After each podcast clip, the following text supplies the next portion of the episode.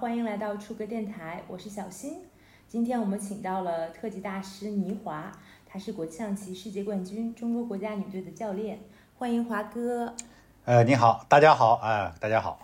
二零二二年国际象棋最重要的一个比赛，世界冠军候选赛正在进行，很多人也在熬夜看棋。华哥有在看棋吗？呃，那肯定啊，这个候选人赛应该算是我们这个国际象棋界最大的这个比赛之一了吧？我觉得对于很多下国际象棋人来讲，候候选人赛其实并不陌生哈，大家都知道，算是一个非常非常重的一个比赛，代表了男子最高水平。那呃，可能还有很多小伙伴不太知道候选人赛到底是个什么样子的比赛，华哥可不可以帮我们科普一下？候选人赛其实从这个名字上来说啊，大家呃其实也能够猜到一些端倪，对吧？候选人赛嘛，候选人赛那就是什么意思呢？就是棋王的候选人，对不对？那么这个候选人赛呢，就是呢是由这个除了当时的这个世界冠现役的世界冠军之外啊，其他最强的呃八位棋手来参加的一个比赛。那么这个比赛呢，呃，质量是肯定是非常的高啊，这个阵容也是非常的豪华。那么这个八个人呢要参加呃，通过这个候选人赛，最终呢呃选出一名呃最强者来挑战现役的世界冠军。这个候选人赛呢，虽然说是八个人参加，但是其实啊，呃，在候选人赛之前，呃，还有一些预选赛。来，这这些预选赛呢，这个是通过不同的一些，也是一些大赛来决出那么这个八个人的如何组成。所以说，这个看上去，我现在我们比赛已经看到了啊，我们最近看到了这么个候选人赛。但是其实呢，这些这八位棋手呢，其实都是经过层层选拔啊。这个可以说是从最底层慢慢慢慢慢慢一步一步上去，到了现在这个位置上，可以理解为是地表最强八人哈。哎，可以这么理解，对，可以这么理解。那我们知道现役的国际象棋世界冠军是呃卡尔森，卡尔森当然是实力超群啊，肯定是卡尔森。自从二零一三年吧，二零一三年击败这个老棋王印度雄狮阿南德之后啊，就获得了这个世界冠军称号。那么，呃，几次呢都是呃在呃世界冠军这个对抗赛中呢胜出啊，卫冕他的这个呃世界冠军称号。那么是这个最强世界冠军。其实呢，应该这么说，每一次的每一个当时的世界冠军都是最强的，是不是啊？对。那么只有当他被挑战挑落之后，他才不是最强的这个世界冠军，是不是？那卡尔森呢？其实他也是从候选人赛之中啊，从候选他也是经过候选人赛，那么一层一层这个上来之后啊，在候选人生八八个人的这个比赛中脱颖而出啊。当然，当时那次比赛他下的也是非常惊险。我记得没错的话，他最后一盘棋之前呢，跟呃俄罗斯的这个老棋王克拉尼姆尼克当时是分数上很接近啊。那最后最后一盘通过最后一盘棋的这个角逐啊，在排名上。这个超过了克拉姆尼克，我记得如果没错的话，他卡尔森和克拉姆尼克在那一届候选人赛最后一盘棋，两个人都输了啊，最后一盘棋都输了 啊。但是呢，卡尔森凭借之前的一个优势啊，最后是取得了呃当时的这个候选人赛的冠军。我记得很清楚，他拿完冠军之后就跳到泳池里去了，庆祝了他的这个胜利啊。对，那么很从某些意义上来说，其实这个候选人赛啊，呃，有的时候会比嗯。真正的世界冠军赛啊，更加的这个困难啊，因为候选人赛大家知道是八个人来参加啊，这个刚才刚才也也说到了，对。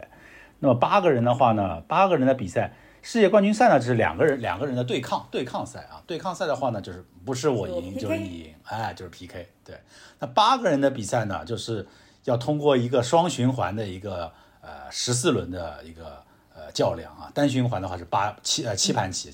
那么双循环就是十四盘棋，那么这个这是也是一个漫长的一个比赛过程。那这期间呢，会发生很多不确定的因因素啊，像这次比赛也是。那么包括你的对手的状态啊。这个比赛十四轮非常漫长哈，双循环。那那我觉得可能前七轮的比赛看起来更像是大家比较关注棋盘上这个棋手们较量哈，或者谁的招数比较厉害啊，谁的实力比较强。等到出现了一定的比赛之后，就排名发生变化了之后，我发现大家可能更关注这个全场的局势。就这个时候，你还要加入一个对其他棋手排名的这么一个怎么讲计算？国际象棋的比赛啊，呃，一个是候选人赛了，当然我们也有很多一些国际大赛都是循环赛啊。循环赛的话呢，它有它的魅力啊，魅力所在啊，就是有它的这个公平性，也有它的不确定性啊。那么所谓的这个不确定性呢，就比如说大家从在第一轮的时候啊，那八个人都是从同等的位置上起跑，对吧？每个人都是满怀期待，都觉得自己很有希望去取得这个第一名。但是在途中跑的时候，势必会有一些人跑到前面，那势必也有一些骑手呢会啊落后一些。落后的骑手呢，他这个时候他心态就会有一些变化。这八位骑手，呃，有怎么说呢？首先。我国骑手丁立人啊，当然也是我最支持的骑手，这毋庸置疑啊。呃，丁立人就咱们就先先暂且不表吧啊，我对丁立人那是太太了解了，我们稍后再再细细说。对，那么其他这七位棋手呢，有几位棋手呢，我是呃非常了解啊，也是呃也有一些私交啊。那么有一些棋手呢，呃跟他们是下过棋，但是呢平时交流不太多。但是呢，在比在无论是呢作为一个就是。平时这个国际象棋工作者吧，啊，现在我可能呃做教练了，那那会呃平时也会看很多他们的比赛啊，通过比赛中对他们有很多了解，还是我之前自己啊也参参加一些大赛，跟他们的平时也会碰到啊。那我举个例子吧，就说聂波吧，啊，聂波聂波姆尼亚奇啊，聂啊，对我们举个例子，聂波姆尼亚奇，那聂波姆尼亚奇可能是这些棋手里面我相对是最熟悉的一位棋手了啊。那么聂波尼姆尼亚奇呢，他是。也是一位天才型的一个棋手啊，天赋非常的好。那么他呢，是一位俄罗斯棋手啊，住在莫斯科。那为什么我说我跟他会相对比较熟悉呢？因为在呃我职业生涯参加比赛比较多的时候啊，那呃那么呢，我参加过这个俄罗斯的国际象棋联赛，对吧？哦中国的联赛会邀请俄罗斯的外援来，对吧？那么俄罗斯的我是俄罗斯联赛的时候呢，当时呢我是。一支叫萨拉托夫队的呃一名呃是他们的外援啊，那么俄罗斯呢啊对，所以呢我跟他呢做了大概有三年的队友，他也是这支队伍的这个一名棋手啊。俄罗斯的联赛呢上场是呃六位男棋手啊，所以说呢我们一起参加了好呃至少有两次三次我记得两次俄罗斯的联赛跟两次的欧洲俱乐部联赛啊，我我们还拿了两拿下过两次欧洲俱乐部联赛的冠军。那么我们是队友嘛？队友的话，那那是很熟了。平时我们从生活啊、技术啊都会有所交流啊，每天。所以呢，对聂波我还是比较熟悉的。看着他从一个青涩的小伙子啊，慢慢慢慢的成长啊，到这个上一届的候选人，对吧？那么在这次比赛他也是领先。对对，嗯。从一个瘦瘦的聂波变成了一个胖胖的聂波。对对对，他以前真的是挺瘦的，是的。有俄罗斯联赛，我们参加了，可能是跟我们中国国际象棋联赛是一样的联赛。你可以介绍一下那个比赛吗？还有包括你刚才说的欧洲俱乐部联赛，这个赛制啊，或者当时的情况是怎么样？嗯，俄罗斯的联赛呢，跟我们国内的联赛还是有些区别的。那像中国的联赛呢，呃，我们呢是采用这个呃比较多的呃是采用这个赛会制啊，六战赛会制的这种呃比赛方法。啊，像。一共是，比如说是二十二支队伍，在中国联赛的话，十二支队伍的话呢，下一个双循环。啊，双循环就是二十二轮，二十二轮的话呢，呃，要分为分为它六次来下，那每一次呢就是三到四场棋。啊，那么六次结束，这是中国联赛的一个特点。那么俄罗斯联赛呢，它其实呢是还是不太一样的。俄罗斯联赛因为呃欧洲棋手啊，他们比赛相对更加密集啊，那么所以呢，他们就呃。一下子会下完的俄罗斯联赛，比如说十二支队伍啊，比如说十二支队伍，它就会下一个单循环，单循环十一轮，十一轮的话呢，就当就一次就下完了。啊，一个赛季吗？对，十一这就算一个赛季了，一个赛季就结束了。因为因为在欧洲呢，他们有很多联赛，如果说像我们像国内的话呢，就这样的话，棋手呢就很难去参加到所有的联赛。那比如说俄罗斯联赛这一下就下完了，那还有西班牙的联赛，那西班也许俄罗斯联赛四月份。西班牙的联赛也是类似的模式啊，西班牙联赛我也下过。西班牙的联赛可能呢，它分为两两个阶段啊，可能比如说五月份、六月份下完啊。那么还有德国的联赛，德国的联赛呢跟我们有一些类似，它可能是以周末的形式啊，在就周末进行两盘棋的一个呃较量，哎，赛会制，它两盘一个单位啊，或者是三四盘一个单位。这个欧欧洲俱乐部联赛呢是什么意思呢？这个就跟足球的欧洲冠军联赛一样啊，它呢就是欧洲。哎，欧冠它是各国联赛的，比如说前三名啊、前四名啊，那么他们能参加这个欧洲俱乐部的联赛啊。那么我参加过很多次，就是俄罗斯联赛。俄罗斯联赛呢，我们最好我的队伍呢最好也就拿过一次第二名，但是呢拿过两次，连续两届啊，是一一年、一二年还是一零年、一一年啊，拿了两次的冠军。那你参加了这么多呃国外的联赛，你最喜欢哪一个联赛，或者你觉得最好玩的是哪个？其呃，其实呢，呃，我还是挺喜欢俄罗斯的联赛，因为呢，我觉得我们国家，呃，我们国家的，首先俄罗斯联赛我下的也是最多的，啊，就是在我下其他联赛中，俄罗斯联赛下的是最多的。那么俄罗斯，呃，其实首先呢，跟我们国家的关系也比较密切啊。然后呢，在国际象棋上呢，我觉得我们国家的这个崛起啊，就是中国。国际象棋，尤其是男子吧，男子的崛起呢，其实跟俄罗斯有很密不可可分的一个关系啊。那么那个时候呢，我记得我们有过中俄对抗赛。中俄对抗赛最早的时候呢，其实呢，呃，是我觉得是一个对中国的这个，尤其男棋手来说，是一个很好的呃学习的一个比赛啊。现在的话，可能是一个很好的交流对抗的比赛，但在我记得是在当时可能是两千年。开始吧，左右的时候，我记得有一次在上海办过，经常是就比如说一年在中国，一年在呃俄罗斯啊，这样这样来进行这个比赛。当时我觉得对我们中国的这个棋手来说，尤其男棋手来说，我觉得是非常好的一个学习机会。所以说呢，我们也学习了很多这个俄罗斯棋手一些好的一些经验啊，一些技术，慢慢慢慢的可能能够跟他们这个平起平坐啊，到后来。呃到二零一四年，我们获得奥赛冠军啊，可能超暂时超越了他们啊。我觉得啊，也是在学习中成长吧啊。那现在的话，我觉得他们也会来学习我们的一些呃好的一些东西啊。大家，那比如说你当时觉得俄罗斯联赛好的地方是哪里呢？比如说，首先最好的方面就是它水平高啊，这是最重要的。对吧？俄罗首先俄罗斯联赛，它首先一个联赛你要它水平高，俄每个联赛都会有请外援，对吧？那么不管你请多少外援，它对于对对于本土国家的参赛棋手，它都有一个要求。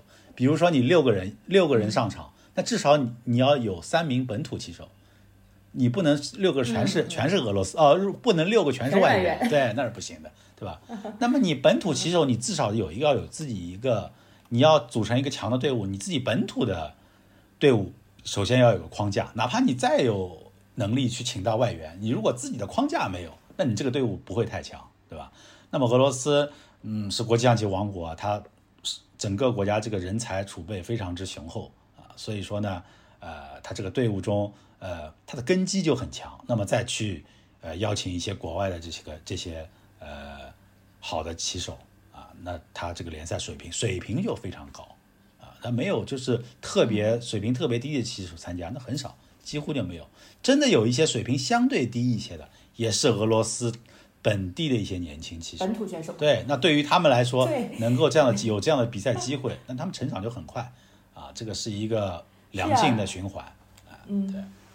对呀，我要是请外援，我肯定我花了钱了，我一定要请个厉害的，我不可能请一个低水平的人。对对，那肯定的。但是我我自己本国的这种低水平选手就可以在这种联赛中得到锻炼。那我觉得这种俄罗斯联赛的这种强度，或者说这种这种对抗的程度，不次于世界大赛呀。如果说大家请了这么多高水平外援，当然当然，我就说一个很简单的例子啊，说一个很简单的例子。有一年我去参加俄罗斯的联赛啊，那么其实我我们国家有我们国家几乎所有的这个。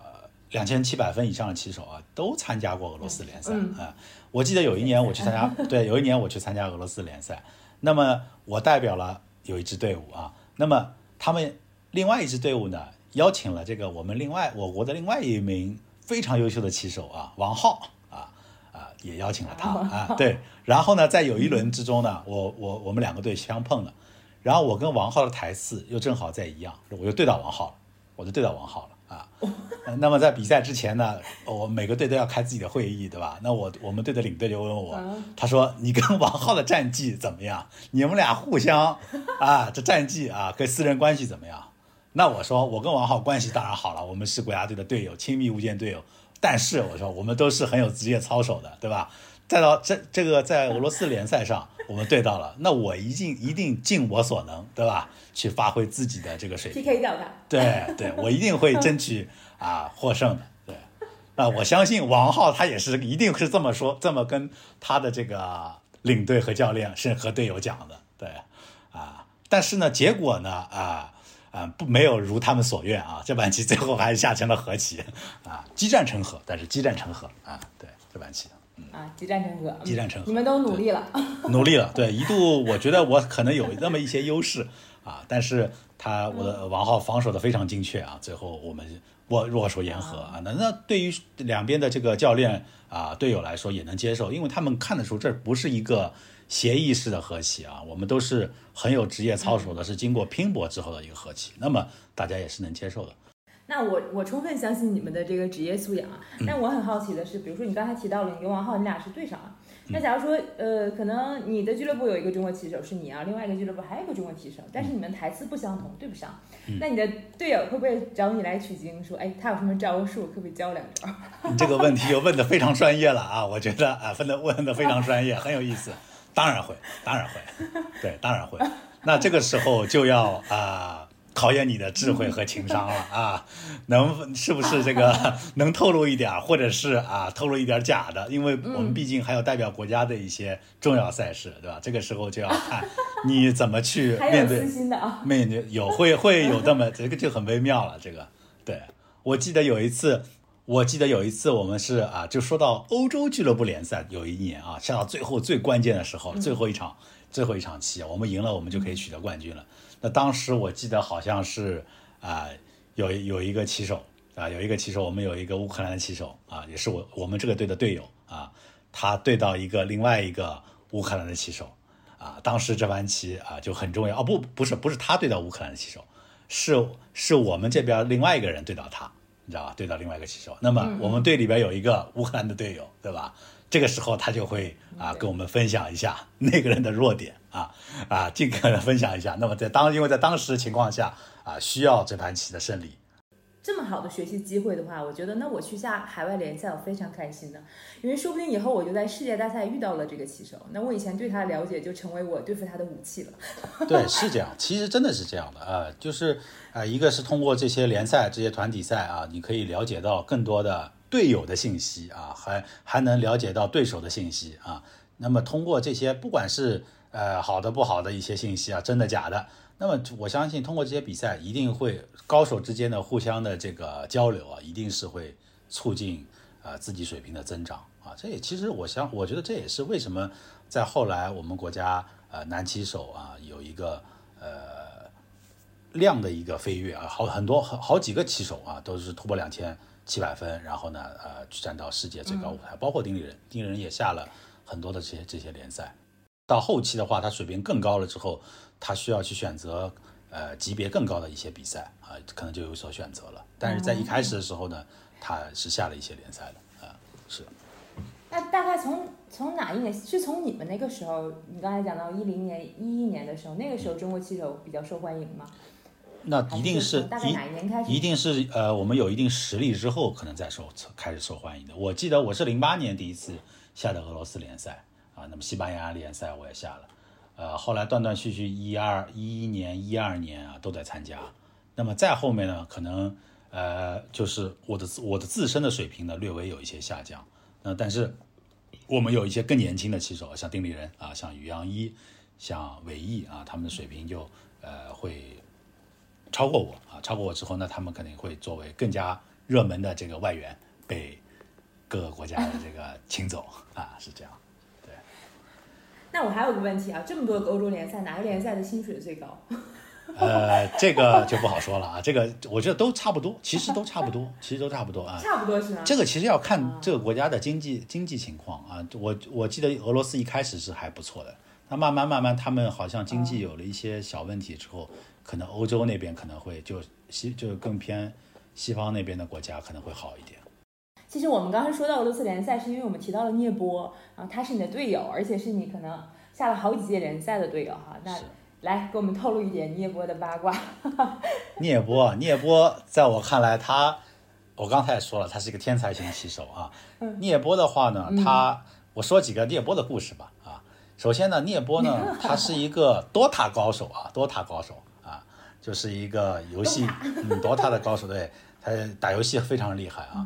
那我是一点儿也不会啊，关于这个 DOTA 我是不会。那我们我们我的队友可能有一些呃是擅长的啊，但是我是不太不太不太会啊。那么据说聂波在国内他他是已经是到职业选手的这个水平了啊。据说他在国内 DOTA 的粉丝呢，DOTA 的粉丝是呃不低于他的国际象棋粉丝的。所以由此可见，这么厉害的，是的，由此可但但是当然后期他的重心转移到国际象棋了。在当时一开始的时候呢，他呃是有这么一个说法的啊。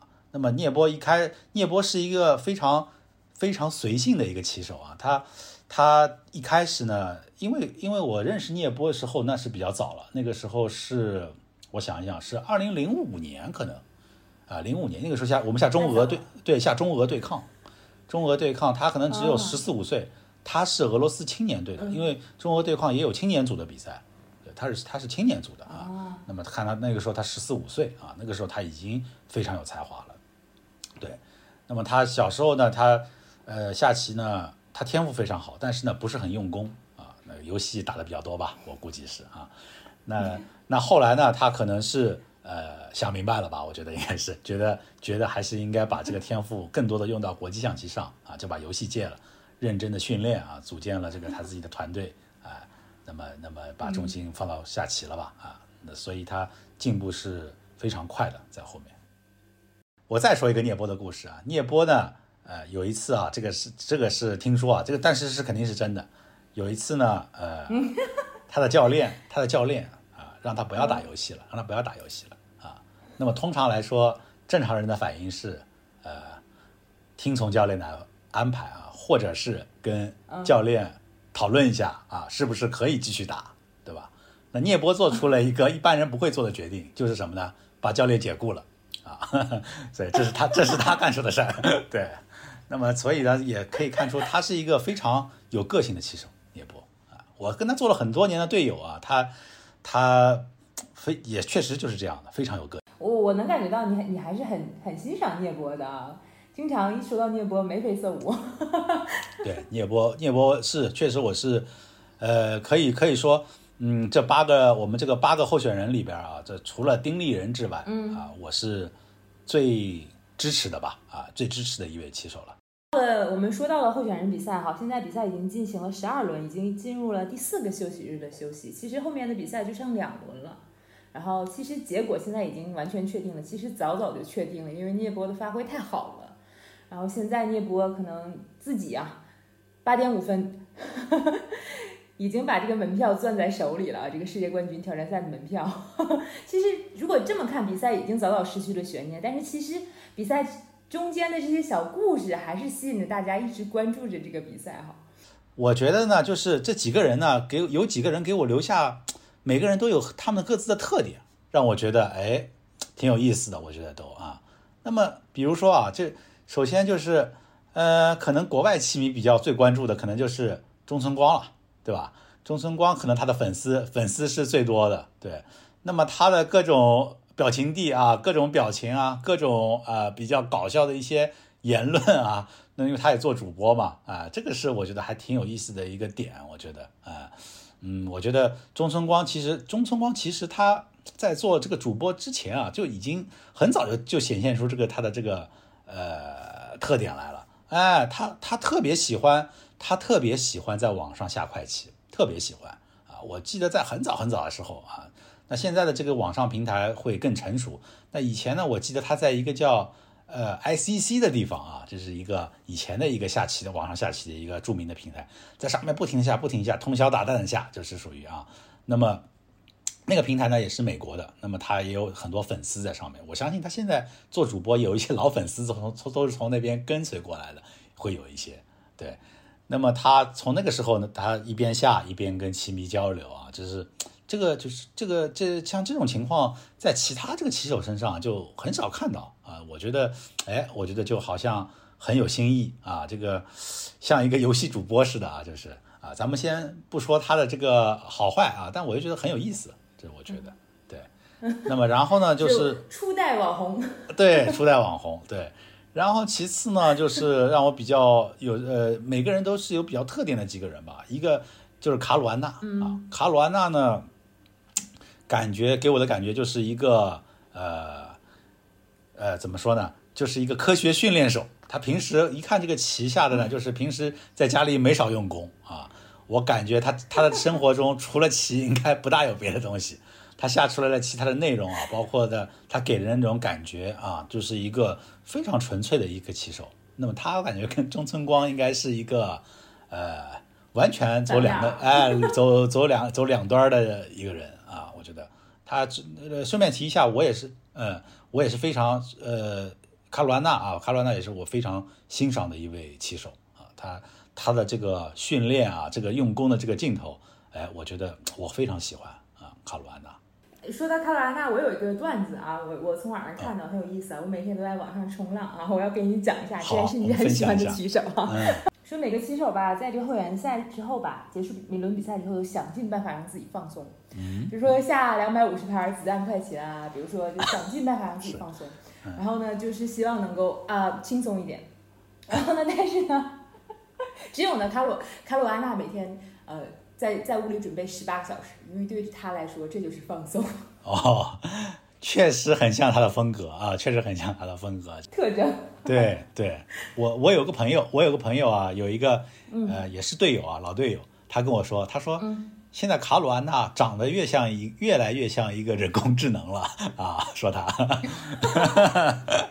不知道你看过《西部世界》里面，《西部世界》里面就是有啊这种是吧，人工智能这个人。他长得也越来越像。后来我这么一说之后，我一看，哎，好像是有点那个味道啊，是有点那个味道。包括他说话的那个那个腔调各方面啊。哎，你这么说，我也已经被洗脑了，我已经立立即带入这种状态了。带入带入了呗。我就知道他是个非常用功的棋手，就是他准备准备的非常细致，是开局的每个变化呀，然后非常细致，是不是比较典型的？我们可以讲这种棋手是比较比较 classical 的这种。嗯，那是肯定的，那是肯定的。那么我也我也其实我也相信。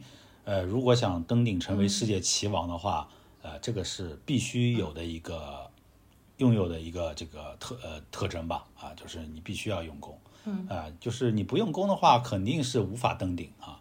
那么，当然你用功了也不一定能登顶，但是你不用功是一定不 一定不能啊，不用功一定是不能。那像卡尔森，大家说他这个如何如何的有才能、有天赋啊，善于去把握局势，但是其实他我。我知道他是非常非常用功的。其实卡尔森，不管是他有背后的团队为他呃去工作也好，还是他自己跟他们一起工作也好，他是非常用功的，也非常去敢于尝试新的东西啊。其实敢于新尝试新的东西，从另外一方面说，就是其实在背后已经做了很多很多的努力。可能给大家的感觉啊，当然肯定是的，就是国际象国际象棋的棋手们智商都非常高，但智商智商高只是一个前提条件哈。其实我觉得大家想要出成绩，肯定还是付出了一个相当的努力。其实我从跟华哥你的对话中就能感觉到，比如说我发现我，嗯，问你，比如说这个棋在哪里哪里，呃，情况是怎么样的，你立刻就能说出这个棋的情况是你在哪里哪里看过这个棋，说明是不是每个棋手脑脑海里都有一个怎么讲，像像这个记事本或者是资料库，把我看过的棋、我看过的招数、我准备的东西都放进去。我感觉这个量是非常大的。嗯，应该说是这样的，因为想成为一个好的棋手，那一定是这样的。那么，我记得我以前小时候的时候，那我们 最经常看的就是一本一一个一本书，叫《叫情报》啊，它叫《情报》，是一个杂志也好，那是反正也书也好，就是会经常出的。那么以前呢，以前的这个呃国际象棋书籍啊就没有那么不像现在那么多，那个网络也没有那么发达，那我们只有通过打看这个纸质的这个书啊去。呃，学习一些新的东西。那么，那么我记得那个时候，那年纪小、年纪轻一点的时候，记忆力可能会更好一些。那么我把多少多少期的情报，基本每一盘对局，啊，对局技术也就算了，就是是在什么比赛下的啊什么的，我都能呃反映出来。当当比如说我有个，我记得我有个队友以前在摆棋啊，那我看一眼我就会说啊，这个棋是在哪一年谁跟谁在什么比赛上下的啊，就就会这样。那么其实其实这不是一个这不是一个特别的一个很特别的一个呃很厉害的一个一个特点。我相信每一个呃稍微好一点职业棋手都能做到，因为那个时候对局量没有那么多。那么像现在的话呢，对局量会更多啊，对会更多，对于棋手的要求会更高啊。所以说，嗯，那当然大家都在努力啊。所以说想最后成功的，一定是所有努力非常努力的人之都努力之后，然后再再拥有别的更好的特点的人啊，他们才能够成功。科科技的发展嘛，这国际象棋的备战方式已经发生了一个质的改变。可能以前信息不够对称，我们还要借书、抄书、背书，是吧？像你刚才讲，那现在可能我在电脑上一查，像在以前的话，可能你当一个棋手，你可能。很用功啊，掌握了所有的资资讯啊，有限的资讯你掌握了，可能没有别人没有掌握，那么这个时候你已经是站在这个呃，在别人在前比别人前面一步了。但是现在这个资讯是非常的开放的，就大家都知道啊，都比较明了，都已经啊，所以说在原来觉得是好的东西，现在等于大家都有啊。那么只看，所以说现在的话就是大家谁能够下得更好，那可能会是有一些新时代的元素在里面啊，所以说。呃，比肯定是比以前更难了，因为候选人赛实在太重要了，所以大家，嗯，感觉我在网上也看到很多吐槽哈，有人说这个比赛可能好多比赛看起来都大概是两千三百分左右的水平啊，啊，可能我觉得国际象棋界也有句话叫做“大赛无好棋”，我觉得这个问题你怎么看？那么，呃，客观的说吧，这一次候选人赛的这个对局质量呢，是比往届有所有所下滑的，这个是肯定的。那么。嗯，这个也是世界棋王啊，前棋王克拉姆尼克。刚刚您说的这个两千三百分的这个言论，也是从他呃嘴里说出来的。那里出来，我也认可啊，因为确实他呈呈现出来的这个水平啊，呈现出来的一些东西，确实是有很多低级失误在里面。但是呢，我觉得呢，这个也也是也是从另外一个角度说也正常吧。就像刚刚说的啊，小新刚刚说的，大赛无好局，对吧？那么在比赛的时候，在这么重要的比赛，大家都会很紧张啊，会因为心态的这些变化啊，影响到自己的发挥。那比如说一个比赛，你正常的一个邀请赛啊，平时一个循环赛，嗯，那你可能啊，我拿不了第一名，我争取第二名，我第二名不行，我争取我的胜率在百分之五十以上啊。那么我感觉我状态不好了，那我可能稳一稳啊，不要输太多，把我的等级分维持一下啊，会有这种心态。那么。这个候选人赛不一样，候选人赛，它第一名啊是一个档，那二到八名其实它最终的效果是一样的。所以说这些棋手啊，他们在参加这个比赛的时候，我相信他们不会考虑太多等积分、奖金的因素啊，更多的还是考虑到如何去争取第一名。那么就势必就是当你这个积分在水下啊，在百分之五十以下的时候，那这些棋手他下棋会非常激进。啊，平平时可能你会在一看状态不好了，那可能我今天就要止损啊，比如说我全部合完啊，我百分之五十多输一盘，或者是全部合完，我也能接受。但这个比赛对他们来说这样没意义，所以说呢，他们每一盘棋啊都会飞蛾扑火，都想要去争取胜利，把这个让自己的积分往前提。这样的话呢，就导致了这个技术上呢会出现一些波动。而且这一次的候选人赛呢，有几位棋手呢，他们平时的棋风啊。也是比较激进的，不像往届啊，会都会有一些啊，呃，相对比较稳固、棋风稳、比较平稳的一些棋手。那这这一次呢，有很多棋风比较激进的一些棋手。那么他们尤其一看自己的分数啊有点不够的时候，他们会下得非常非常的激进啊，就是几乎就是，比如呢？嗯，比如说我举个例子，拉伯特这是第一，拉伯特啊，呃，菲罗兹亚，这都是非常进攻型的棋手啊。然后杜达也是一个，杜达其实这次比赛前五轮，前五轮还是前六轮，他发挥非常的稳定，全是和棋，而且棋的质量非常的好。那么自从他输给了涅波姆尼亚棋之后，后面就一个三连败，我记得没错。然后而且这个棋的质量非常的非常的跟前面相比就跟两个人一样，一个一个很大的一个滑坡，哎，就是这样。那么你像卡鲁安娜也是，卡鲁安娜在之前也是发挥的很稳定，也是到了。第二循环开始啊，他比聂波其实分数差的不多，只差半分。结果呢，他就想过早的想，哎，过早的想急于发力啊，追上这个分，导致自己这个好几盘棋下的就是没完全没有下出自己的水平啊。那我们的丁立人其实也有一些这方面的问题啊。我相信丁立人这个比赛的起步阶段也没有下出他应有的实力啊，也没有下出他应有的实力，也是呃这个。比较慢热吧，当然后面他慢慢慢慢的这个积分上去了啊。但是当他积分上去之后呢，他又开始有了那么可能有那么有了一些波动。当然，我认为这个波动也是正常的啊。那么总体来说，这次比赛的这个质量啊。我觉得确实是偏低一些。那还有一个原因，很大的原因就是人工智能的介入，让大家呢平时在开局上花的精力过多了。那开局前面都是由人工智能在家里面啊准备好的。那么一旦脱离了呃人工智能，到了后半盘之后，呃骑手这个平时训练中自我思考的能力呢可能有所下降啊。那么状态也不稳定，而且呢，呃大家也知道有疫情的关系呢，有些骑手可能参赛啊，呃不是特别的多，像以前。没有一个就是，这个棋就下来就没有那么紧啊，可能这个棋所以说质量也会有所下滑。哎，像费罗兹亚他也是，自从他获得了候选人赛资格之后啊，他就没有，他就很长时间吧没有参加过一个正式的这个慢棋比赛。我记得在好像只是在开赛前参加了一个比一个慢棋比赛，在那之前他大概有七八个月没下过棋了，就，所以说可能对他的状态有所影响。那你刚才提到了说，可能更多人依这样依依赖于人工智能对开局进行准备。那我们知道国际象棋分为开局、中局和残局。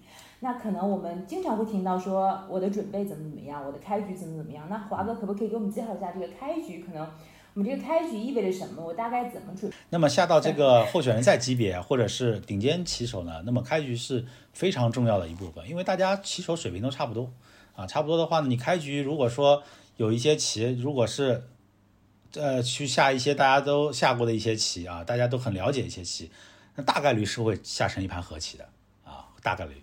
所以说呢，而且每一个棋手他自己下手下下过什么棋啊，那么这个这个这个资讯是一目了然的，大家都知道他的对手啊，他对手的智囊团啊是非常清楚的。对，所以我们平时训练中呢，就是啊要去寻找，首先要去寻找对方啊，对方他的我的对手他可能会下哪些棋。那么这些棋这些棋里面，他哪里可能会有一些漏洞啊？那我要去抓他的漏洞啊。那么在平时训练中呢，就是根据他下过的一些棋啊，这个就是大家全能看到这些棋啊，去寻找里面的一些问题。那么另外呢，就是在自己的这个棋里边，会想要想一想，首先要要把自己有可能有问题自己要补好，对吧？还有一个就是呢，要去呃思考对方可能会在哪里啊给我出难题啊，会考虑这些。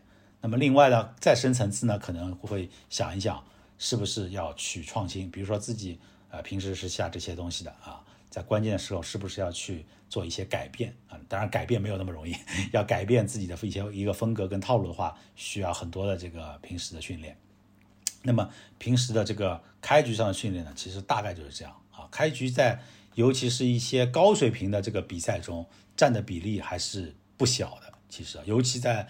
男子棋手里面，啊，在对抗赛里面尤其啊非常的重要，因为对抗赛两个人 PK 的话，要进行一个长盘的 PK，比如说世界冠军赛。那么我之前也是呃带教的带训的队员鞠文军，他也参加了这个女子的呃世界冠军对抗赛。那么那么的对对抗赛的话呢，就是嗯，就两个人互相的一个 PK 了，对吧？那么那么那么我下的今天我下了第一盘棋，我下了一个这个棋，对吧？那么因为我们的先后手是交替的。对吧？一二一三五，那我就是白棋；二四六，我就是黑棋，对吧？那我第一盘白棋下完，比如说第一盘下完之后，那么双方的这个后援团马上就要进行分析啊，大量的分析。那么你你你，因为第三盘的时候先后手一样又会再来，那就那那那就就就是大家要做很多的工作了啊。平时的训练也是围绕这个去展开，所以开局呢，应该说在对抗赛中是非常非常重要的。啊，那么在循环赛中，那像这次的候选人赛，那么呢，它也重要啊，但是风格会不太一样啊，风格，因为你的对手会，你的对手在改变，你还要观察你的对手跟别的人下的是什么东西，然后呢，根据这个自己再去做一些准备啊，所以说呢，呃，总体来说呢，尤尤其现在在人工智能比较发达的这个现在呢，呃，因为有电有人工智能介入嘛，啊，那个开局会分析的都非常的深入啊，所以说。占的比例比以前呢要更高一些，我觉得。他也提到了这个法国的小将费洛兹贾，十九岁啊，啊，伊朗裔的一个棋手，可天才少年的感觉啊，备受关注。卡尔森也表示说，他要是不能得候选人资格赛，我就不下了。当然了，也是放话出来哈，也也也可能是一个梗啊，让大家炒作一下。那那。他在候选人赛有个非常精彩的故事，就在上一轮啊，说他在跟聂波比赛之前呢，疯狂的熬到凌晨六点，下了两百多盘这个子弹棋。其实我也是，我也是职业棋手。首先呢，呃，费罗斯亚呢，他很有实力，对吧？他对自己的希望非常高。对于这次比赛，在这次比赛之前，他等级分一度是到过世界第二啊，两千八百多分。那么他肯定是对，肯定希望在这个比赛上，他是希望能拿第一名出现的。但是呢，事与愿违啊，因为一系列的原因啊，我觉得也是跟水平有一点关系。他可能他的水平，我觉得没有没有没有想象中那么高吧？啊，我觉得。他下了一班，下了一班之后呢，他，呃，可能呢，比如说输完第一盘之后呢，他可能第二盘就想赢回来，嗯，那可能第二盘又输了，两盘一输，基本上就没戏了，然后呢，就出现了这个呃，去通宵下棋。那么其实呢，我们每一个棋，尤其是下的好的棋手啊，一定是有个性的，一定是有自己的雄心壮志啊。面对这样的情况，这情绪上一直一下子接受不过来，我完全能理解，其实。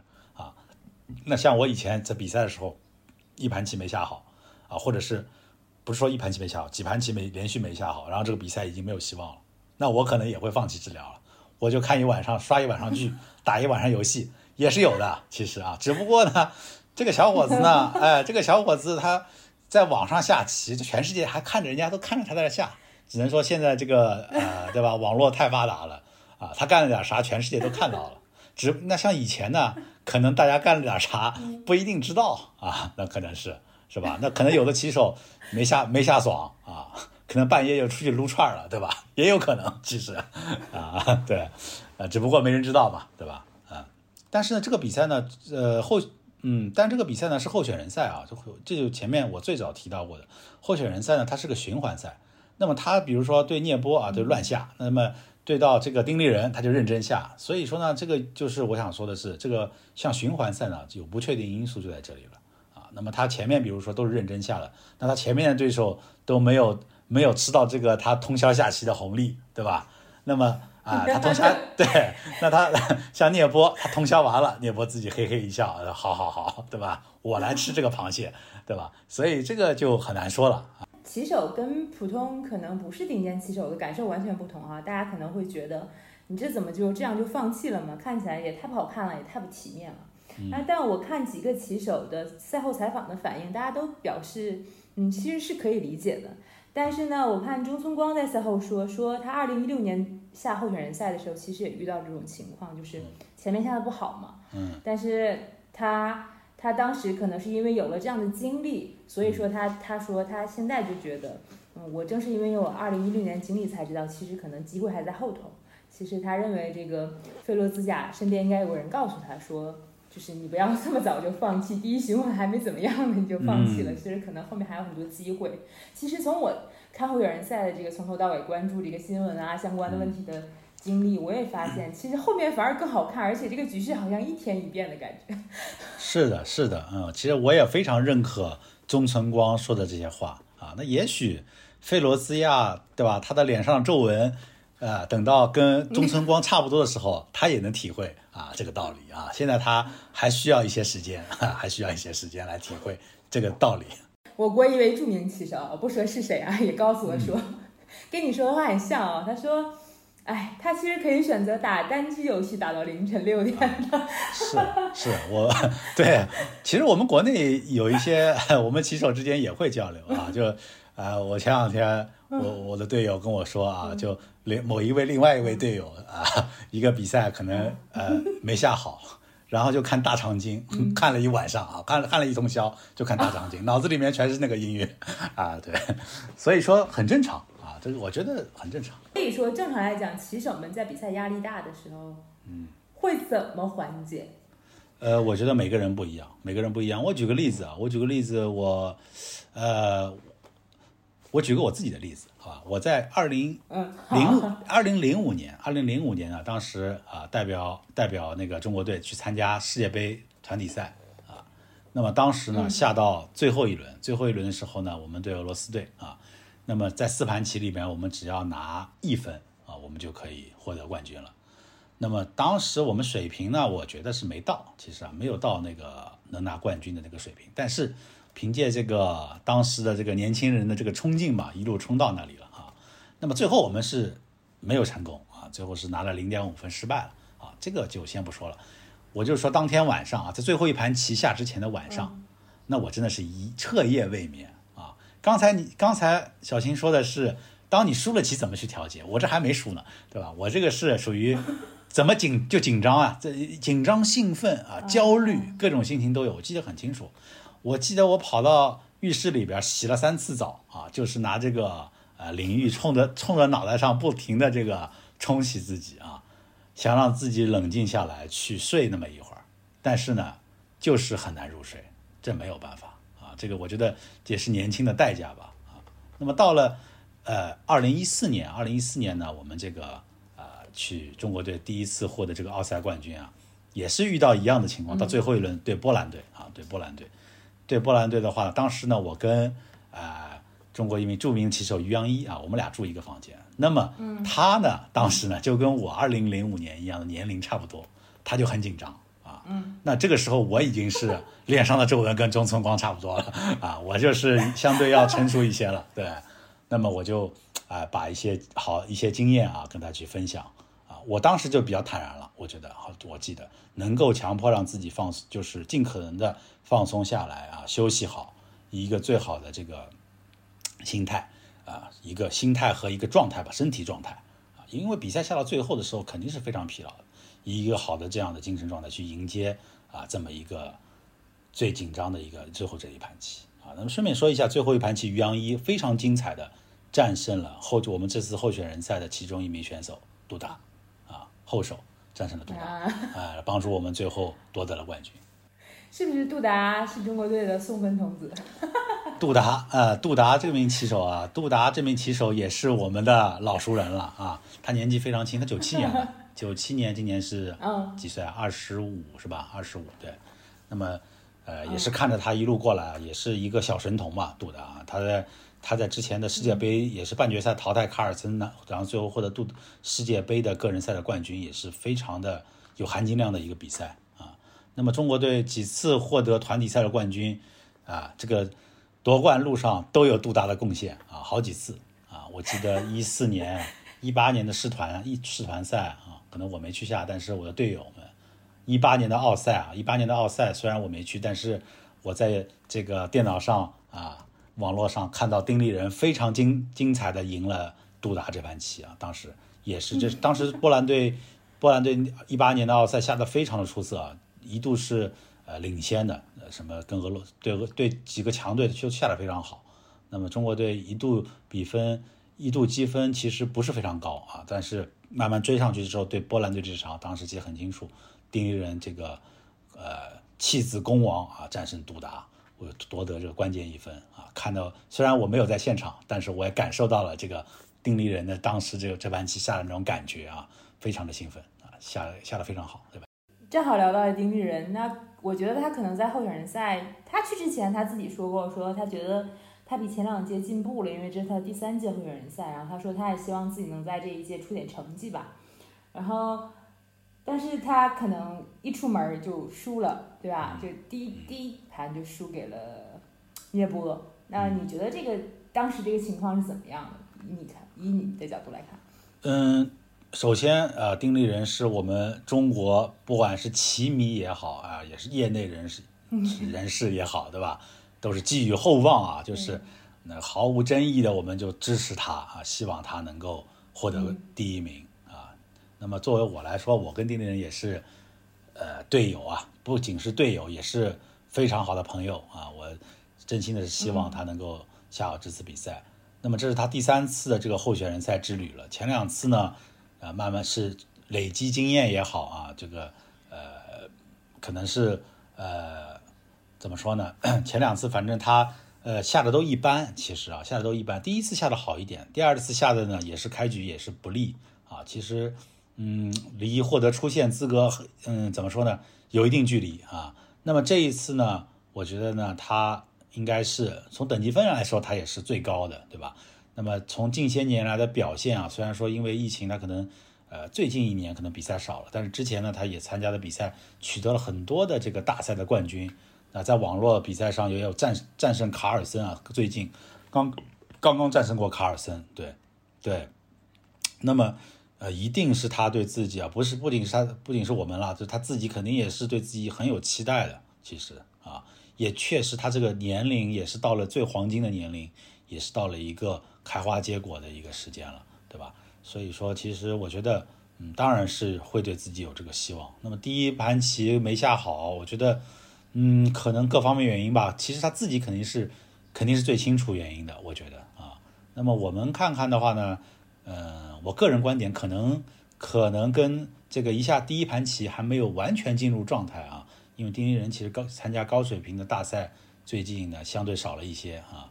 那么这种高强度的这个。对抗啊，一下子还没有完全，因为因为其实从后面的发挥看，他非发挥的非常好。如果说是这比赛如果再下两个循环，我觉得丁立人是有机会，很有机会追上聂博的啊。那么就是第一盘棋的时候，可能而且呃，丁立人去比赛赛地呢，他可能没有提前非常多天啊，可能也没有完全适应那边的节奏，这是我个人的猜测了，当然是啊，所以第一盘棋没有下好啊，对。但是后面他，那你觉得第一盘棋，嗯，聂波对他的准备怎么样？是成功的吗？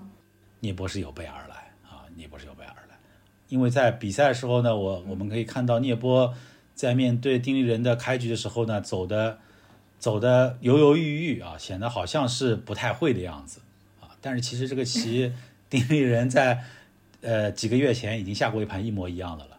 那我想聂波这种。呃，这个跟卡尔森下过对抗赛的这个选手啊，应该不会出现这种状况啊，应该不会出现这种状况，应该他是在演戏啊。当然，这是我个人的观点啊，这是个人的观点。那我相信丁立人他自己本人应该是最清楚的啊。那也许在等比赛结束之后啊，可能让丁立人来给我们解密一下，可能我觉得是最有说服力的。第一盘输给聂波之后，我觉得丁立人可能在韬光养晦吧，感觉他也没有很，我感觉他是没有很着急，然后后来就赢了，迎来了一波三连胜。这个其实其实怎么说呢，也是有一些运势在里边吧。其实他们的比赛我也很关注，我能感觉到丁立人一开始很紧张，包括跟聂波下的时候，还有后面有几盘棋，有几盘其实他有几盘棋他下的是不错，但是错失了机会。错失了机会，像对拉蒂亚波夫，对拉波，对对拉波特跟拉蒂亚波夫，对第一对，他都错失了机会。其实这两盘棋，照平时来说的话，他应该是能至少至少能拿下一盘的啊，至少甚至两盘都拿下也是不是什么很很意外的事情，这就优势已经很大了。嗯，那么我能感觉到呢，他似乎，这是我的观点来看啊，似乎有那么一些紧张，有那么一些紧张，而且呢。呃，以我对丁立人的了解，他平时下棋呢是又快又好啊，非常的果断。像这种实线的比赛，他很少会下到时间紧张，很少下到时间紧张。那么这两盘棋呢，嗯，像对拉迪亚伯夫，就是在最后时间紧的时候出现了问题，就最后一步棋的时候啊出现了问题。这种情况几乎是不会发生在他身上，在以前啊，包括后面他三连的胜的时候，他三盘棋我记得他的时间。都是用时都是非常的轻松的，就是都是对方出现了时就是时间紧张的一个情况啊。这里顺便提一下，时间紧张就是这个比赛的这个时限，我们这个时限就是，呃，上来两个小每方两个小时呢要走走满四十步啊，走满四十步，那么后面再一个小时呢去再走满二十步啊，然后最后一个时限是呃半个小时，好像是啊，对，是一个很长时限的一个比赛。所以在就是说第一时限的时候呢，呃，你两个小时一定要把四四十步走完啊，那不然的话就要被判负啊，啊，就是所以就是说这个实现的压力吧，也是这个国际象棋呃一个比较有特色的一个地方啊，就是你不可以无限制的去思考下去啊。那丁立人的话，就他以前是以前是不从来不会时间紧的，永远都是他他的对手啊会出现时间紧张啊这种情况。对，那么我感觉就是可能。呃，跟他的这个呃有那么可能有那么一些紧张，他可能想把这个棋下的更更完美一些，可能想啊想的更周全一些啊，但同时呢，损失了一些果断性啊，损失了一些对于对方实现压力啊，这个可能是他平时最大的一个利器在平时。那我感觉他应该是做了总结，做总结，后面他三连胜啊，也是在这方面回到了他原来的这模式啊。所以说，我觉得他的这个自我调整能力还是非常强的。他赢第一盘对杜达的时候呢，我感觉呢，他就，呃，心态肯定是得到了调整，嗯，把自己的姿态的放放低了，我觉得，因为之前他肯定是想着，想就像我说的，想追上这个积分。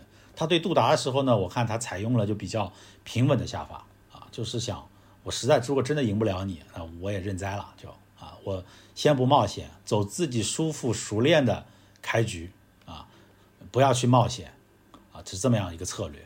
那么最后呢，虽然杜达其实防御的也一直是不错，但是最后杜达因为时间紧张犯了错误啊，被丁立人赢了。那么这盘棋我觉得丁立人更好的体现了他的一个心态吧。对我觉得这盘棋下完之后呢，他其实之前对拉蒂亚波夫他状态已经有所回升了，没赢到啊。但是赢完杜达之后呢，很明显他的状态就是在往回走了，就是往往好的一方面走了。那对拉波特这盘棋呢，是下的非常非常精彩的一盘棋，双方就是都是拉开架势啊。拉波特也不想跟他轻易，虽然拉波特是先手，也没想轻易的跟他去和棋啊。两个人就拉开架势，就是决战那么丁立人最后呢，也是这盘棋实力的体现嘛，更多的是。就是丁立人，我想说的是，他心态得到调整之后呢，他加上这个经过这么几盘棋对局的这个适应啊，因为他很久没有下这种高强度的比赛之后呢，他水平，我相信，我觉得他的竞技水平恢复到了这个正常状态，所以他现在这个积分的这个回暖啊，这也是理所当然的啊。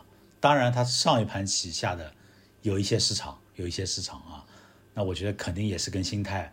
有有那么一些关系啊，那么因为当当前面对杜达时候，自己已经在百分之五十以下的这个状态啊分数，那么自己放平心态啊，想就正常去下棋，到积分回到第二位了已经啊，那么想是不是再去追第一名，这个心态上完全是不一样，这个是肯定的。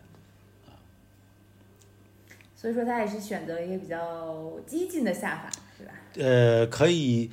其实他这个下法倒不算特别激进，但是他选择了一个自己平自己，呃平时不怎么下的一个棋。他为了为了这个让对方呃猜不到自己的这个套路啊，他去做了一下改做了一些改变。但是这个改变呢，啊很明显对方呢其实没没有给到对方太多的意外，反而给反而对方给了他一些小意外。然后给了小意外之后呢，他又嗯怎么说呢？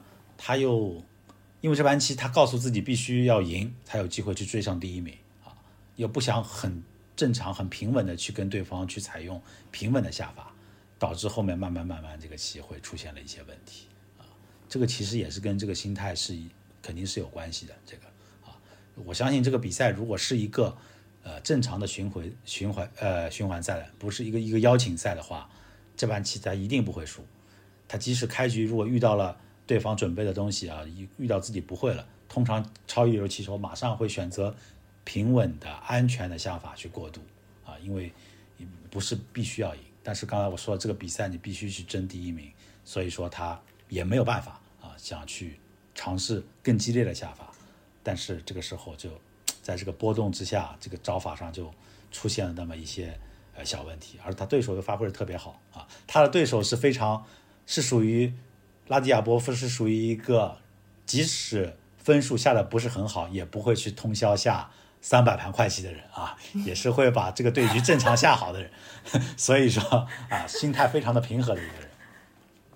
所以说，当是一个不会崩溃的人，是一个不会崩溃的人。对，拉迪亚波夫跟中村光都是一九八七年出生的，年两个人是年龄在这个比赛中最大的两个人啊，所以说他们都是非常成熟的。非常的这个理智的啊，两个棋手啊，钟晨光看上去他是一个很活跃，是个网红主播啊，这个超快棋下的非常好，但是其实他在慢棋的比赛中下的非常的理智啊，下的非常的这个合理。其实今天他他蛮有意思的，他今天不是跟聂博和了嘛？虽然聂博是先手啊，他比赛之后他他的采访很有趣啊，做了一个非常。非常好的风险风风险分析啊，就是为了分析自己的比赛，你看到了是吧？从竞赛形式上来说，是从竞赛形式上来说，这盘棋如果他不赢中村光，他也失去了第一名的可能了，基基本失去了第一名的可能但是呢，他也深知，如他作为他如果是白棋，我相信他肯定先手的话，肯定他会做一些努力，因为国际象棋中先手还是有一些。优势的啊，如果你后手面对一个超一流棋手，他先手，他对方是先手，想跟你合一盘的话啊，你要去做冒险，去做尝试，在如今的这个人工智能泛滥的这么一个时代，其实是一件很危险的事情啊。那么他决定采用理智的去选择自己惯用的一些套路啊，那么去下，那么下成一个和棋啊，他完全接受这样的结果啊，我觉得也是合理的，我觉得很合理。嗯而且挺爽的啊，因为你看他迅速的就结束比赛了，我看一个小时都没有用到吧？对，然后就可以，对，七分钟，七分钟，对他七分钟结束了这盘对局，对，然后十用十分钟去讲解了一盘自己的对局，在自己的这个呃 平台上啊，对，这个大家就就对讲了十分钟，比赛下了七分钟啊，是这样。对啊，而且相当于你看，明天还是一个休息日，就是我们现在今天嘛，就是它相当于有两个非常空闲的休息日，然后再去下后面两轮的比赛，那是简直就是休息的非常充分了。所以他这个这种策略选择的非常的值得。对他，如果说他认清了自己的形势，去争夺第一名非常困难的话，那这是绝对是一个非常明智的一个策略。认清形势，放弃幻想。对，放弃幻想，对，放弃幻想，是的。嗯 那你那你觉得我们也不仅仅从金立人可能今天舒淇谈起吧？那你觉得金立人到目前为止表现怎么样？他可能如果他有一些问题，大概怎么样才能会更好一些？嗯，从发挥上来说，除了第一盘棋丁立人，呃，这个话本来是在今天从上一盘棋之前，如果我要说的话，除了第一盘棋，我觉得他整个的发挥还是很正常的，非常正常啊。他他的积分排在第二位，对吧？然后呢，他他有一些棋甚至有能赢的没赢到，但是也在正常范围内，我觉得啊，那排在第二位，那也是一个比较很正常的一个形一个一个一个位置吧。因为在这样的比赛中，嗯，其实这个比赛下之前，我我其实是虽然我是支持丁立人啊，所以支持丁立人，但是我其实更看好的是涅波和卡罗安娜在下之前。嗯，在这个比赛下之前啊，我更我最看好的是卡罗安娜，其次是涅波，那么再是我们人格，对吧？那当然从支持支持从希望来说，那毫无疑问是丁立人，这个这是毋庸置疑的。不用解释，我懂。对对对。那么我觉得他这样的发挥，其实这样的一个位置，我觉得是很正常的，也是一个很正常。但是昨天这盘棋有点可惜，昨天不是不是的他的这个一个不是一个正常的发挥，我觉得对，不是一个正常的水平。嗯，对，他是不是对拉贾波夫这两拉贾波夫，他对拉贾波夫也是是不是也是输多赢少？还对是说这他对还有一些恩怨情仇。嗯，他俩相当有故事啊，相当有故事。那么他俩呢，我记得印象比较深的，就他俩两个比赛吧，啊，一个比赛呢就是他俩在世界杯上啊，曾经是有一次决赛啊，呃，下到了两个人。决赛世界杯上，然后丁立人下到对拉迪亚波夫。其实拉迪亚波夫，你要说超一流里边一定他是最好的，其实也谈不上。他年少成名，曾经是非常的强，但是其实呢，他已经是应该是过了他的巅峰时刻，已经过了。其实对黄金年龄已经过了。那么当时丁立人呢是一个黄金的一个年龄啊。那么决赛其实大家更看好的一定是丁立人。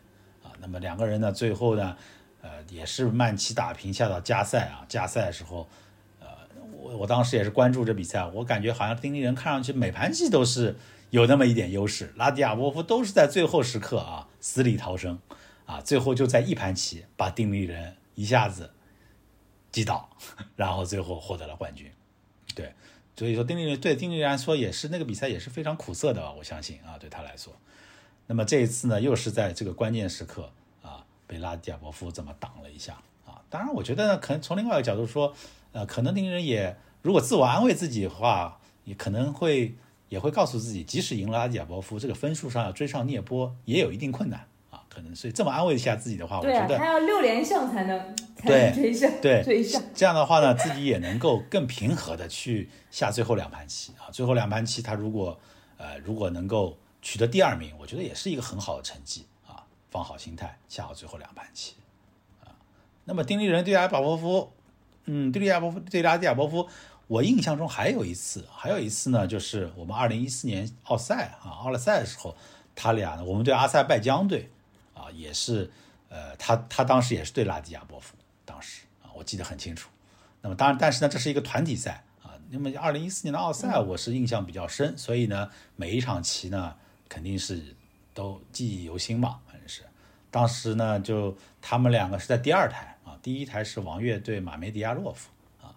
那么我们当时就让当时下之前就定好策略，前前两台啊争取跟他们都下成和棋，然后后两台啊寻找机会。那丁立人跟我记得是黑棋跟拉迪亚伯夫下的，当时一四年的时候拉迪亚伯夫状态还是不错的，当时，那最后他俩是下成了一个和棋啊，最后我们也是战胜了阿塞拜疆队。当时阿塞拜疆队下之前他们是领先的，然后我们赢了他们之后呢，呃，我们取得了领先了，反超他们取得了这个领先地位的，所以对那盘那盘棋我也有那么一点印象啊。他们可能在比别的比赛上当然也有很多较量啊。你要说刚刚印象最深的话呢，我就是之前就是这两场棋吧。谈到了你跟丁立人，你们一起参加奥赛，你们两个是不是一起经历了？我觉得你俩是不是还有点奇奇妙的缘分和奇妙的个人故事？嗯，丁立人是的啊，丁立人，其实我跟丁立人真正一起下团体赛只下过两次啊，一次是二零一四年，那么在这之前，嗯，二零一四年奥赛，二零一四年奥赛啊，在这之前呢，呃，在我状态比较好的时候，那他还是。一个少年 啊，还没有 哎，对。那么当当他啊慢慢成长起来之后呢，其实我有一阵子已经呃淡出一阵子了。像二零一零年、二零一二年都是我队友在参加。对。那么跟他二零一四年再度相会的时候呢，我们最终啊完成了梦想。对。其实后面就呃我也没有再参加太多的团体赛了啊。在二零一九年呢，作为队友又下过一次世世界团体赛。但是那个其实已经呃蛮后面了，就是，所以最主要是二零一四年。嗯，那么丁立人，我对他印象最深的时候呢，其实我记得是二零那个时候是最早的时候，我记得是二零零八年最早的时候。二零零八年丁立人那时候可能是才十五岁吧，十五岁啊。那个时候我九二年对那个时候我自己的状态肯定是最好的时候，零八年两千七百多分。啊，就是参加俄罗斯联赛的这些这个时候啊，对对对。然后呢，我记得很清楚，二零零八年当时我们下一个全国个人赛，全国个人赛呢，然后呢，我就对我第一轮好像就对的丁立人，我可能不是第一轮，反正是我对了丁立人，反正是啊。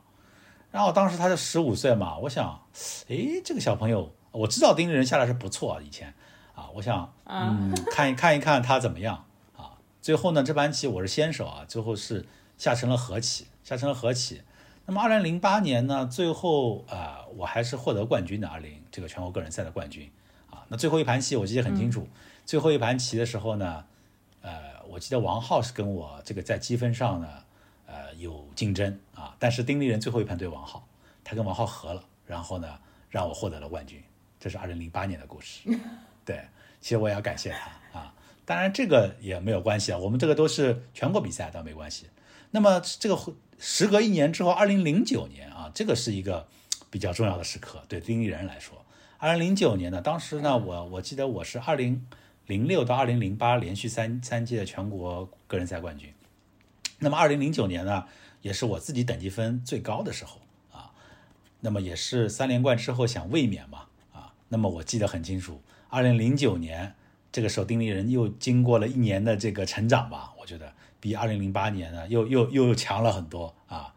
那么在一次在这个跟我的较量中，他非常精彩的啊战胜了我啊，然后最后取得了冠军啊。我觉得，我觉得对他来说，这个比赛二零零九年全国个人赛的冠军，应该对他来说是比较重要的一个时刻。因为我知道丁立人他不但棋下的好啊，他这个学习也非常好。因为那个时候想要不要去。要不要进行就正常的学业啊？可能走另外的人生道路。那么我想肯定是呃取得了全国个人赛冠军啊，战胜了老大哥啊。那我当时因为我之前也是连续获获得冠军嘛，他能战胜我获得冠军，那他觉得自己肯定有这个潜质。那当然我在零八年的时候跟他下的时候，我已经觉得他非常有潜力了。好，那么后来就是他自从一零九年之后，我相信他坚定了自己的这个往前的步伐啊。那么。经过自己的努力啊，加上他的超人的这个天赋啊，慢慢慢慢一步往前啊，然后呢，在二零一四年呢，我们再命运让我们再度共同相会在二零一四年啊，然后最终我们作为队友，为中国队这个获得了奥赛冠军啊，打破这个欧美人八十七年的垄断。那么其实我也要感谢他啊，那也许他也会应该要感谢我。啊，当然这个是开玩笑了，对，肯定啊，你们两个互相成就。是的，那么现在这之后呢，其实呃，他就是作为一个顶尖棋手啊，像坐火箭一样一路往前了啊。那么我呢，可能就是在另外一个岗位上啊，呃，希望他能够走得更好，走得更远。你这句话太有老大哥的心情了。呃，你知道这八名棋手每个人都有团队吗？还是说只有比如说聂波啦，像具体的人是人是谁？这个大家都会保密啊，但是就不是很清楚。嗯，但是我相信，对我相信聂波就不用说了，聂波的助手都去了。聂波之前跟卡尔森下对抗的时候啊，他的助手也是有很多助手，有好几个助手都是明的，那还有暗的助手。那这次呢，他呃，我看到有两个助手去了啊，这两个助手也是非常强的两个助手。我相信他可能还有别的助手啊。那卡鲁兰纳呢，也是肯定，卡鲁兰纳之前的教练是卡西姆扎诺夫啊，也是非常。出色的一名教练，非常出色的一名教练。那后来好像他他们卡西姆扎诺夫好像是，这俩人可能工作时间过长了吧，可能啊就分开了。分开之后，其实卡西姆扎诺夫现在去去印度执教一些年轻时棋手了，所以印度的年轻棋手现在进步非常快。嗯，然后卡鲁纳可能有别的教练，我相信他一定有别的教练。那么这卡鲁拉纳跟涅波姆尼亚奇这两个人的呃开局啊。是应该是最好的，那么这跟他们有强大的后备团是有很大的关系的。那么其他的棋手呢？呃，像杜达啊，他有波兰的这个教练啊，跟他一起过去，一定是这个是大家都知道的，能看得到的。那么其他的其他的棋手呢？像费罗兹亚，我相信一定是有，一定是有团队有有教练的啊，一定是有的。但是是谁，他没有公开啊。对。那么像拉波特啊，像中村光这两位棋手呢，那么我觉得他们可能是啊，个人在作战啊，自己在作战的可能性更更大一些。对，对对。那么拉迪亚伯夫，我相信也是有团队的。丁立人也，丁立人也许也许也有团队啊，我没说丁立人没有团队啊，是吧？丁立人也许也有团队，但是我们不知道。也许啊，也许会有。对。这个我们就 会是线上团队，不知道了。线上团队，那那有的话应该也是线上团队，对。但是谁我们就不知道了。对，收啊，嗯，对，大家都不知道。我我能我能肯定的是不是我啊？我能肯定的不是我。其实如果是我的话，我应该也会说不是我啊，应该是这样的，因为这个涉及到秘密，对吧？啊，是。会签合同啊，不能不能暴露团队是谁是吧？呃，那有的团队肯定是这样的，有的团队是肯定这样。那么有的团队像聂波、像卡尔森，他有的教练呢，他是比较明的，就是像卡尔森，他有一个教练啊，他就常年跟着他的，啊，进前前后后都是跟进跟出的，啊，那这个就是大家都知道的啊。那像聂波也有这样的一个人在在他身边一直跟着他的，啊，但是他有一些助手呢，大家都不知道，有一些是不知道，肯定要签保密协议。卡尔森放下言，放下话来说，呃，如果不是费卢自自驾赢得这个后援人赛的话，那我就不下了。那你觉得他明天会下吗？这个问题问得非常好啊！这个问题啊，嗯，可能我今天回答是一个答案啊，三天之后可能我会给另外一个答案，因为为什么呢？啊，今天我会回答啊，我希望卡尔森不要下了啊。卡尔森，如果是聂波获得冠军，不要下了。我为什么这么说呢？因为我们丁立人还是很有希望获得第二名的，所以我希望卡尔森啊，你真你说不要跟你不想跟聂波下，那你就不要下了啊。那我们丁立人看看是不是能够争取一下后面两轮，对吧？然后和我最看好的、最支持的外国棋手聂波两个人一起啊，两个人来进行一场世界冠军赛。哎，我觉得这个也是。中俄两位巨星啊，最后来产生一位世界冠军，其实我觉得也是很有意思的一件事情啊。对，那么如果说如果说卡尔，如果说丁立人啊，最后没有获得第二名啊啊，那么我觉得其实卡尔森应该他是会下呃最后的世界冠军赛的，对吧？这是我当然这是我个人的观点啊啊，但是反正我刚才也说了，如果丁立人出现，我希望他不要下了，对吧？对，刚才你不是还提到印度队嘛？然后我今天也是在网上看到了一个很很有意思的段子，说设想一下二零二六年的候选人赛，有一半都是印度选手。嗯，虽然是一个玩笑，虽然这是一句玩笑，但是呃，其实能够呃体现出很多啊关于印度国际象棋的一个发展啊。其实说到印度国际象棋，我联想到我在大概二零零二零一一年左右，好像是对，二零一一年左右，我去印度下比赛。他们印度啊，他们一到了这个呃暑假的时候啊，他们就会举办很多的公开赛，就好几个城市，他们巡回着来，就啊，这种公开赛呢，他也会邀请国外的这个呃不错的棋手。我当时就去了嘛，两我当时两千六百多分啊，可能还有两千七百分的棋手，也有可能会要去。然后呢，他们像印度比赛跟我们国内的比赛跟一般的公开赛还不太一样，他就把这些呃印度的这个些年龄比较小的棋手跟这些高手全部放在一个组里面，一个比赛可能就六百个人、八百个人这么来下啊。他比赛场地有的时候就甚至就在一个篮球场里面啊，就看上去可能比赛的环境非常一般，但是这个比赛在进行啊。那这个礼拜，比如说我在新德里啊，下个比赛就到新奈啊，再到孟买，就就这么一连续滚动，一个暑假就这么下。这个是大概二零一一年的事情，他们像这样的去举办比赛，已经有很多很多很多年了。所以呢，他们这个人才啊，都是喷井式的这样出来啊，真的是。像现在的话，二十岁以下，嗯，二十岁以下有一大批的这个印度的出色的棋手啊，他们现在也许还差那么一点点火候，但是已经开始挑战一些呃超一流的棋手了。那么相信假以时日啊，我觉得。呃，一个是候选人赛啊，是不是很可怕啊？有一半印度棋手啊，但是这个我觉得不一定啊。但是我相信在未来 啊，他们如果这些有这些人的话，这这个下奥赛的话啊，他们能否登顶个人世界冠军，这不敢说。但是像下奥赛的话是五个人的，我觉得他们是在未来很有希望拿到奥赛的冠军。嗯。丁立人也跟我说过，说他有一次去海德拉巴参加比赛吧，印度印度呃西部的西南部一个城市吧。他说他去那儿参加比赛，然后就是比赛期间当地搞一些就是可能跟当地人下国际象棋的这种活动吧哈。然后他就去，他说他在他说那个国际象棋俱乐部非常简陋，就在一个公路桥下面，连屋顶都没有，然后去跟人下，他说他都能感觉到当地的人水平还不错的。是的，特别特别多的人在。是的，是的，主要是印度跟我们国家一样啊，我们人口都非常的多，对吧？当然我，但是对大国，那我们国家学别的东西的这个孩子很多，琴棋书画，对吧？足球、打球各种啊。那印度，我感觉我去过那里，他们似乎只下国际象棋，好像最多再玩一下板球，其他的好像就不怎么学了啊。所以说，他们下棋的人口啊。嗯，那肯定是比我们多多了。那么国旗，呃，我们国家还有这个，呃，别的棋类，对吧？有传统棋类，所以说我们在这个选材上一定是不如他们。虽然说我们的质量啊一定很高，对吧？出来一个就是像丁立人这样的一个巨星啊，但是呢，啊，对，但是我们这个人数上确实是不如人家。那他们这个，呃，对吧？三十个臭皮匠啊，总能堆出一个丁立人来，对不对？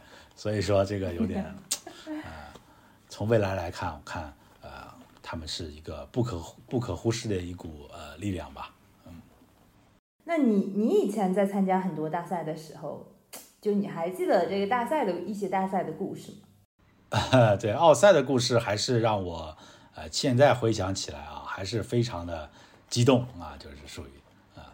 那么这里给大家分享一个小，嗯，分享一个小故事吧啊。嗯，这个故事其实呢，呃，跟比赛本身关系并不大啊。这个，呃，奥赛也是发生在奥赛当时的这个情况下的。那那这个比赛呢，其实当时我们中国队，呃，也是众志成城吧啊。当时作为这个七号种子，我记得啊，最后嗯不被在不被看好的情况下，大家真的是团结一心吧，团结一心也是我们也是很年轻的一支阵容，当时。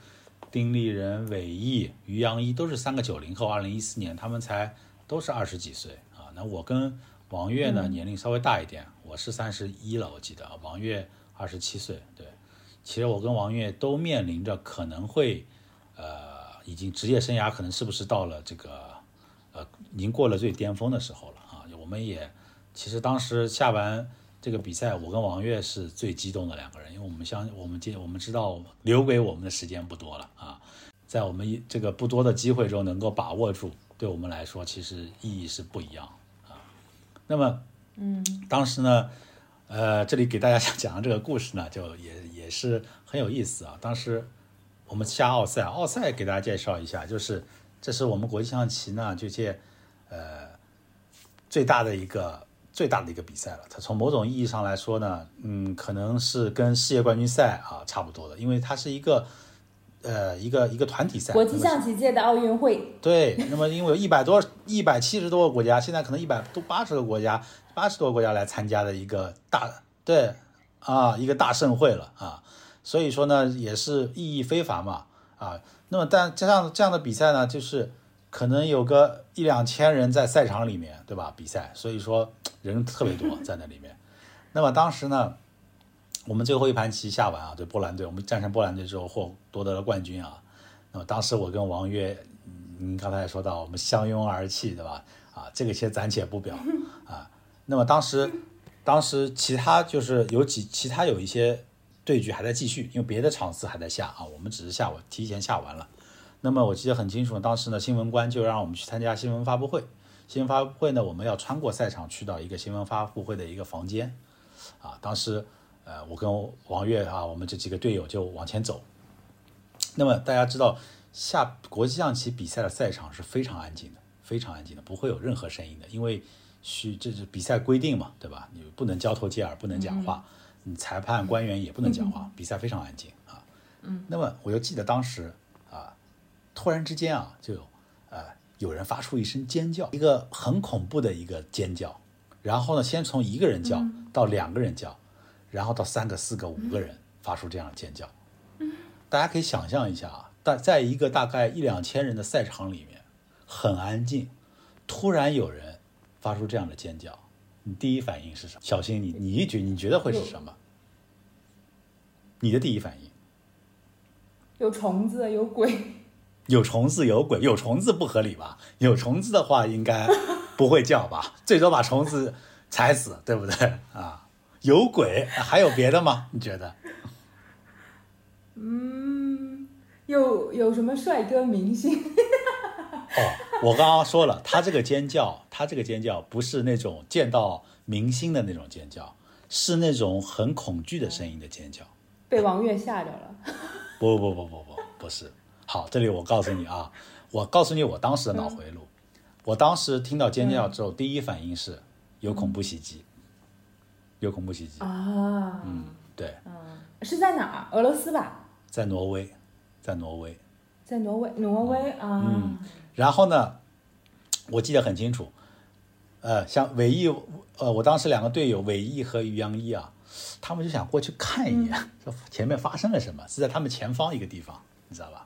我离着他们距离有点远，我当时第一反应一把就抓着我身边的王悦往外跑，第一反应就是往外跑。